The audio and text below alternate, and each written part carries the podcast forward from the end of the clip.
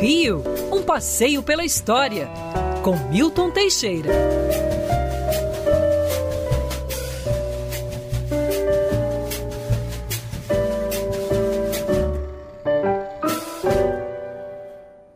Dez horas e 53 minutos, já com Felipe Moura Brasil na área. Bom dia, Felipe. Salve, salve, Rodolfo Schneider, ouvinte da Band News FM, equipe. Tamo junto aqui até o meio-dia e com o nosso professor Milton Teixeira. Bom dia, professor. Bom dia, Rodolfo. Bom dia, Felipe. Bom dia, Agatha. Bom, Bom dia. dia. queridos ouvintes.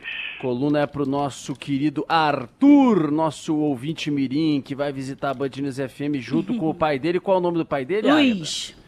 Com o Luiz. Um beijo para os dois. Em homenagem a eles, essa coluna maravilhosa e deliciosa desta sexta-feira. Professor Milton Teixeira, você manda a gente obedece e ouve atentamente com a caneta na mão para anotar a aula. Vamos começar com o que, professor?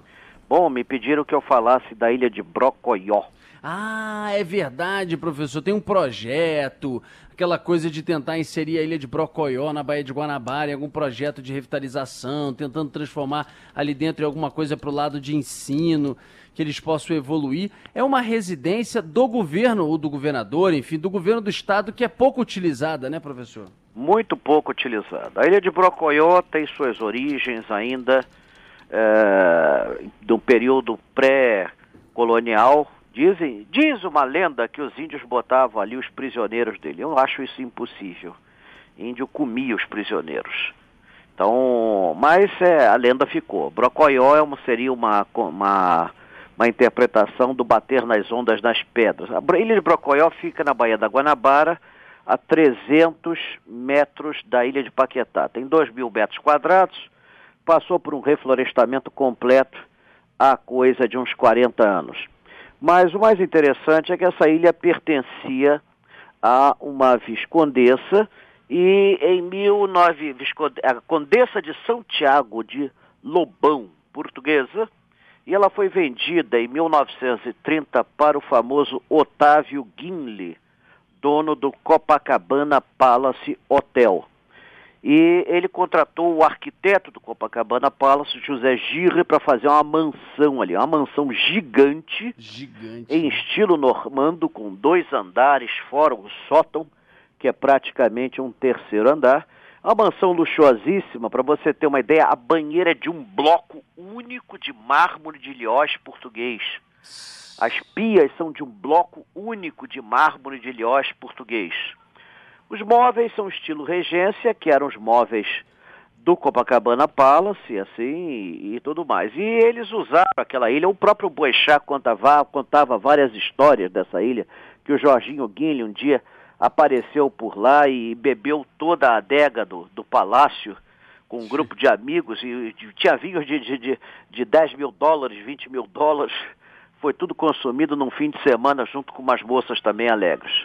Então, em 1944, a família Guinle vendeu a ilha para a prefeitura do Rio de Janeiro, que passou a usar para recepcionar personagens ilustres. Naquela época, as personalidades ilustres que visitavam o Rio de Janeiro ficavam um mês, dois meses. Hoje fica um dia no máximo. Então, durante um tempo ela foi usada assim, até ficou ali a Madame Chiang Kai-shek, até que em 1960 ela passou para o governo do estado e passou a ser uma residência alternativa. O Lacerda pensou em abrir a ilha à visitação, mas desistiu por causa do vandalismo. Depois sempre houve promessas de abrir a ilha, a ilha vai ser aberta à visitação. Todo governador que vem falava isso, porque praticamente nenhum deles usava. Quem mais usou foi o garotinho, que pescava muito ali, e a Benedita, que levava ali a família com frequência. Até há pouco tempo ainda tinha fotos da família da Benedita no palácio. O palácio, dentro dele, fora a arquitetura, os móveis são interessantes os quadros não são grande coisa, não. Os quadros são sobras de. Ninguém abriu, professor. Nunca Oi? ninguém abriu para a população, nenhum governador abriu para a população. Lacerda abriu por duas semanas. Duas semanas só. Olha aí, o governador Cláudio Castro, que bela possibilidade que o senhor tem, já que pelo que a gente sabe, isso não está sendo utilizado. É um patrimônio, tem manutenção, gasto com isso. Manutenção. 9 mil por mês. É. Atrás, roubaram a porta. Ah, é? a porta de bronze enorme, que ninguém sabe como é que levaram isso. Que isso, que nem o pilar da perimetral, né? Mas de qualquer maneira, bom, alguma coisa tá lá, tem óbvio gasto, manutenção. É, Olha aí, que bela oportunidade. Os quadros não são grande coisa, não. Os quadros são sobras de coleções do Estado. É, Até mas mesmo o local assim é linda, não é, é próprio para você botar quadros valiosos. Mas os né, móveis são bonitos, a é. casa é linda, maravilhosa, tudo florestado. Você tem a casa dos, dos empregados, que é literalmente uma mansão. Eu ficaria felicíssimo com aquela casa. Você tem um Pô. cais acostável. Agora, fizeram lá um, um, negócio, fizeram uma determinação que você só pode chegar hoje em dia na ilha de helicóptero. Por isso, talvez isso. dificulte a visitação. Ah, é, não, aí não dá, né? Ficar gastando é. helicóptero para levar as pessoas para lá, só faltava essa. Agora, Felipe, era uma beleza, podia tentar abrir com um barco mesmo, possibilitar barco de encostar lá. Pois é, barco, barco tá pensando justamente nisso, você fazia até um preço ali para... 300 metros, pô. Para o turismo, né? A pessoa paga ali é. um pouquinho, vai visitar, faz uma Sim, reforma. É um palacete lindo, a, vis a visão da Baía de Guanabara é magnífica, você pois tem é. uma verdadeira floresta amazônica ali que aqui foi tudo reflorestado há 40 anos atrás, e é um palácio que não é usado. Olha, tem outros lugares também assim, que podiam ser abertos. O próprio prédio da prefeitura aqui na rua São Clemente, que tem obras de arte do século XVII, XVIII, XIX, XX. E, na verdade, o prefeito usa muito mais uh, uma sala ou o piranhão do que propriamente aquele palácio. E o próprio Palácio Laranjeiras também podia ser aberto, o Palácio Guanabara, além dos jardins, é. fazer a visitação interna. Olha, se o rei de Espanha abre o palácio à visitação, se o príncipe Charles diz que quando assumir vai abrir todos os palácios à visitação pública, claro, são muito menos importantes que o governador e o prefeito do Rio de é, Janeiro. É, mas é. É, se eles fazem isso, porra, por que, que nós não podemos fazer? É, é. Professor, ontem a e gente Rodolfo? teve a perda aos 96 anos de Nelson Sargento e o Felipe Moura Brasil é. foi não só no programa local, como também no programa nacional, a partir de meio-dia com o Pablo, deu um show com muita história, com muita informação sobre essa perda, né, Felipe? Eu tive felicidade de conhecer Nelson Sargento, que pouca gente sabe, também era pintor, cara tocava os sete instrumentos, algumas músicas dele ficaram.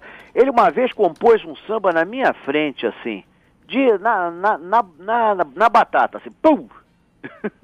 É, é. Agora, o, o, Felipe ontem estava trazendo informações de toda também essa carreira que você pode acompanhar também, né, Felipe? Acompanhei de perto, assisti a muitos shows do Nelson Sargento, tive o privilégio de cumprimentá-lo, de falar ali um pouquinho. Teve uma vez até que nós saímos juntos de um show, fomos andando pelo estacionamento, era uma figura leve, serena, muito bem humorada, o que se refletia nas suas músicas. Eu citei ontem aqui o Falso Amor Sincero ela finge que me ama, eu finge que acredito, que é um, um clássico do Nelson Sargento. Ele tinha músicas divertidas como De Boteco em Boteco, fora o hino do sambista brasileiro, um deles, né, que é Agoniza Mas Não Morre, em que ele mostra esse ciclo, que o samba às vezes fica escanteado, depois volta aos holofotes por meio de um compositor, de um intérprete, de um grande disco, como aconteceu recentemente é, relativamente recentemente, né, com é, a música Mulheres, né, composta pelo Toninho Gerais, que é meu entrevistado nesse domingo, 18 horas, no podcast Vamos Com Tudo, gravada pelo Martim da Vila, vendeu mais de um milhão de cópias, aí embalou também o ressurgimento do Zeca Pagodinho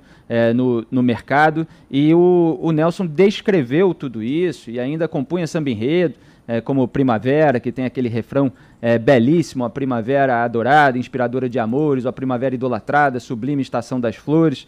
Então, é uma grande figura e um multiartista, né, que era pintor, chegou a fazer papéis ali como ator também, uma grande figura aqui do Rio de Janeiro, professor.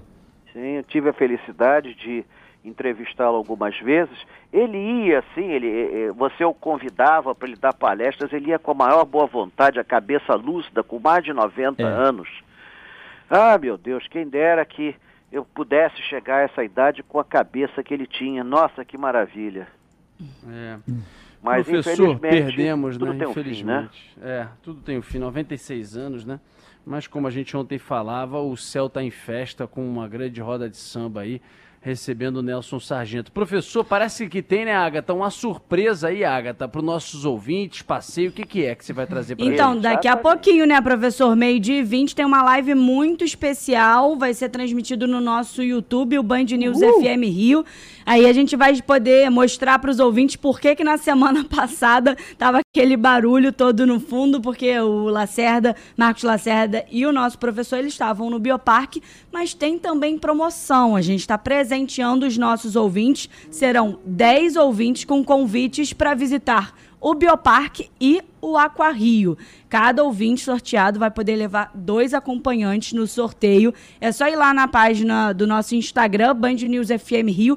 Tem todas as regrinhas descritas e o resultado é hoje, no final do dia. Também vai ser anunciado no nosso Instagram, Band News FM Rio. Então, são dois presentes. Esse passeio especial a partir de meio-dia e 20 do professor Milton Teixeira e também com Marcos Lacerda. E esse sorteio com convites para os nossos ouvintes ouvintes, Bioparque e Aquarrio. Só para lembrar os ouvintes, o Bioparque é o antigo Jardim Zoológico do Rio de Janeiro. Ele mudou de nome quando passou a ser administrado agora, desde 2016, pelo Grupo Cataratas. Então, ele foi totalmente remodelado, foi renovado. Para você ter uma ideia, só para ter uma ideia de como ampliaram a, a, os vivários dos bichos, o elefante tinha um vivário de, de 700 metros, de 800 metros passou para 7 mil metros. Por aí você vê. Caramba. Como. Porque você não pode criar bicho em, em lugar, um bicho desses africano, num lugar pequeno, né? Tem, você tem que dar espaço para ele, ele tem que circular, tem que, sei lá, comer, passear, senão ele fica neurotizado. E é impressionante que agora o bioparque é voltado para a educação ambiental, é, para a preservação da, da, da fauna brasileira. Olha, tá um, tá um brinco aquilo ali. Olha, é, é, é, é igual aos grandes jardins zoológicos da Europa e dos Estados Unidos. Tá um trabalho aí. muito bem feito e nós vamos mostrar isso com minúcias e por que não dizer também um pouquinho de humor, né? Afinal de contas, entrevistamos alguns bichos, né? Alguns deles até fizeram um bonito discurso. Então, é, vocês vão ter essa oportunidade hoje imperdível. E a nossa ideia, dando certo, é fazer uma continuidade, fazer esses passeios é, a lugares assim interessantes do Rio de Janeiro. Mas esse é uma surpresa especial, é aniversário da Band, né? Então, por isso, foi escolhido o Bioparque, que ainda tem setores sendo terminados, mas mesmo assim nós os visitamos. Então está muito bonito, vocês vão ter oportunidade de ver é, quase todo o parque em toda a sua beleza e potencialidade. Tchau, professor. Até sexta que vem. Um abraço. Até sexta que vem a todos Valeu. vocês.